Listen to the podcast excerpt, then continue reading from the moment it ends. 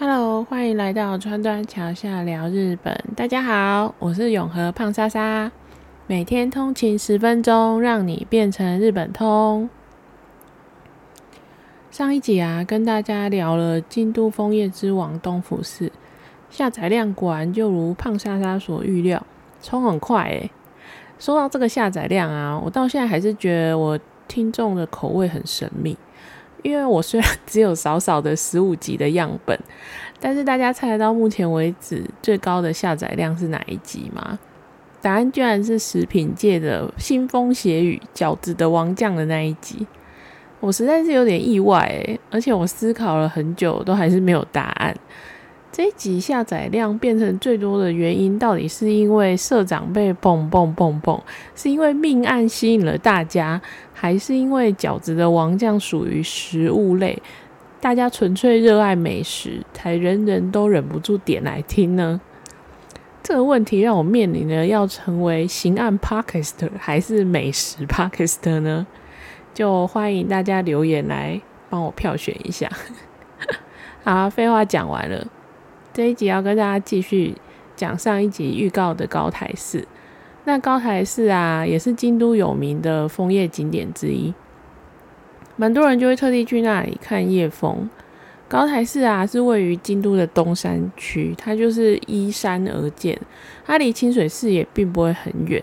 如果你搭配京都的公车的话，交通其实很方便，就可以到。那大家还记得上一集讲到的京都的赏枫活动进化了吗？因为今年高台寺居然弄了夜间光雕秀，各位一定要去点一下资讯栏的照片跟影片，你就会看到高台寺内部的实景啊，搭配上声光的效果，它枫叶就在夜晚当中洒了满地以外，它还会轻轻的流动，你就会看到整片的枫叶大海，是枫叶海哦。如果你是喜欢像类似 Team Lab 这样子的光影的艺术团队，就一定不能错过这个。我看了也是好想立刻飞去京都哦。不过啊，这个夜间参拜的时间只有开放到十二月十一号。这段期间如果有去京都的朋友，就一定要去看一下这个浮夸的夜风。那推销完高台寺的枫叶以后，终于要进入正题。就来讲一讲这个为爱而生的高台寺好了。其实一开始要讲京都赏风景点的时候啊，我有一点困扰，因为其实你光是 Google 京都赏风景点，啪就会差爬出一长串那种十几个以上。其实我一开始第一趟要去京都的时候，我也是觉得哦，怎么选择这么多啊？那中间我就会想说，到底有什么比较特别的赏枫景点，带有故事性，然后枫叶的景色也真的很美的。我就想到了北镇所宁宁的高台寺。其实我不是战国迷啊，战国时候我初出浅浅，只能讲得出名号的，就是织田信长，他原本快要统一天下了，然后在本能寺被烧死了。然后呢，丰臣秀吉就帮忙去讨伐明智光秀。接着，丰臣秀吉上位又很快过世，然后他的儿子秀赖又很快的被德川家康打败，噔噔噔，然后就进入了江户幕府。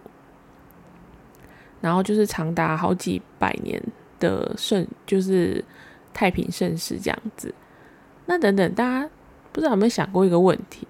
那就是丰臣家被灭了之后啊。丰臣这个属于败方落败之方的第一夫人怎么了？她去了哪里了？她被杀死了吗？这就让我想要来跟大家分享一下丰臣秀吉的太太，就是宁宁的故事。这宁宁的名字我觉得是蛮可爱的，其实日文要发奶奶这样子啊。然后呢，宁宁是武家的女儿，跟秀吉是青梅竹马。大家都知道丰臣秀吉啊，是出生在很贫苦的家庭，他父母很早就过世了，其实他也没有什么亲戚可以依靠，所以他后来就跑去帮织田信长提鞋子，变成他的家仆。那虽然宁宁的家人啊曾经反对过宁宁跟秀吉在一起，就毕竟阶级上还是有差异吧。可是不得不说，倪宁完全就是超有看人的眼光。反正后来啊，不知道倪宁用什么方式说服了他的家人，最后两个人很难得哦，是透过自由恋爱而顺利结婚。其实宁宁对秀吉来说啊，不仅是最强的贤内助，他除了打点好家里的大小事情以外，更重要的是他在秀吉一路打天下的过程当中，还帮他招来了许多人才，像是福岛正者啊，或是加藤清正这些有才能的人都来到了秀吉的身边。宁宁的为人处事也都相当的圆融，让大家也都很尊敬他。但是宁宁跟秀吉之间呢，隐藏着一个所有天下霸主都有的共同梦魇，那就是生不出小孩。关于这个生不出小孩，吼，有八卦的说法说，觉得不孕的这个锅应该是在秀吉身上，因为秀吉很好色啊，这辈子玩过的女人不知道有多少，可是怀孕的几乎都没有，反而是这些女人离开秀吉之后就怀孕了，诶。不过啊，宁宁还是从秀吉的亲戚晚辈里面收养了不少的养子，然后也会去帮忙教育家臣们的小孩，努力的帮秀吉寻找接班人。而这些接班人终究就是比不上后来的测试，也就是查查帮秀吉生出来的儿子秀赖。关于宁宁跟秀吉之间的婚姻生活，基本上感情，他们两个人感情都蛮好的。毕竟当初是自由恋爱结婚的嘛，虽然难免还是会有吵架的时候，这种时候谁要来当婚姻的和事佬呢？居然是织田信长。有一次啊，妮妮很生气的就写信跟织田信长告状说：“哎，秀吉都在外面花天酒地。”然后秀那个织田信长就回信安慰他说：“他就起手势，先捧了一下妮妮。他说：‘你这次来的时候。’”我发觉你比上次漂亮不少。那个秀吉总是抱怨你，其实这是一个不可理喻的行为。我觉得不管去哪里找啊，都找不到像你这么好的女性啊。对那一只秃鼠，也就是秀吉来说，你就是世界上最难能可贵的好对象。那大家都知道，丰臣秀吉都常常被说成长得像猴子，结果织田信长更狠，他说他是老鼠，而且还是秃掉的老鼠。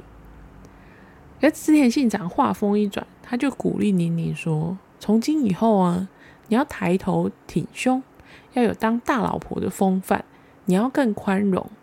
但是呢，既然是当老婆，就算你有些事情不吐不快，你也不要太冲动的脱口而出，要好好的伺候丈夫，这才是当老婆的本分。”那我觉得织田信长也蛮会的吼，两边都不得罪。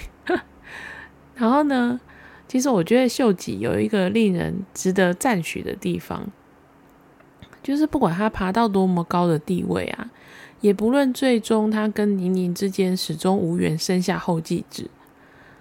后来又或者是后来查查的出现，争夺了许多秀吉的目光。可是他对宁宁始终都算是不离不弃，不忘糟康糟康妻。而宁宁最让人称赞的一点就是知所进退。其实对权力没有太大欲望的他，在一九呃一五九八年秀吉过世，然后丰臣家的权力落到了只有五岁的秀赖跟他的妈妈茶茶身上之后，玲玲就选择离开了大阪城，去京都落法出家，法号呢就是高台院，并且在一九六五一九零五年德川家康的帮忙之下。因为想说要帮秀吉祈福，然后就在京都东山这一带建立了高台寺，就是现在高台寺的由来。然后他就每天的潜心修佛，不问世事。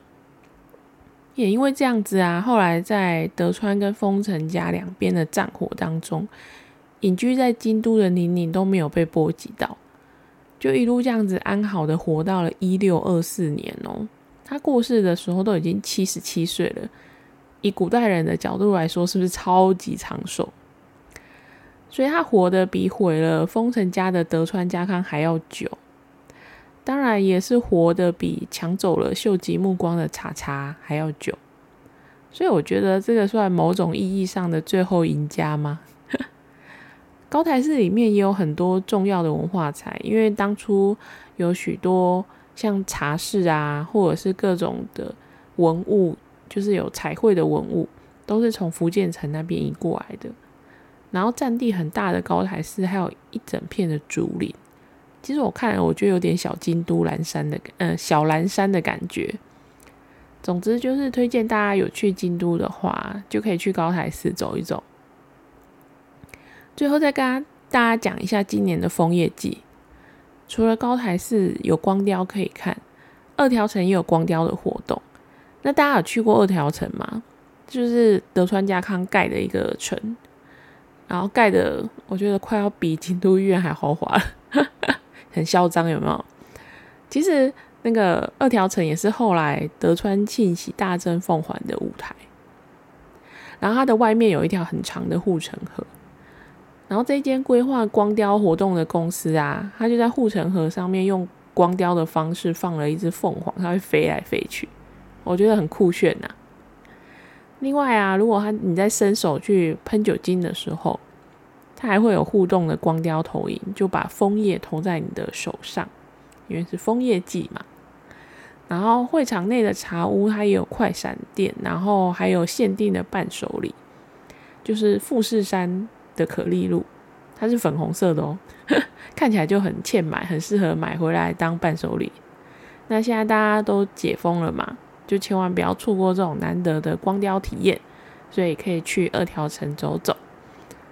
嗯，我在 KKday 上面还有看到有卖票啊，所以如果真的有去京都的，就非常推荐去啦。如果有去的朋友，也可以分享感想如何喽。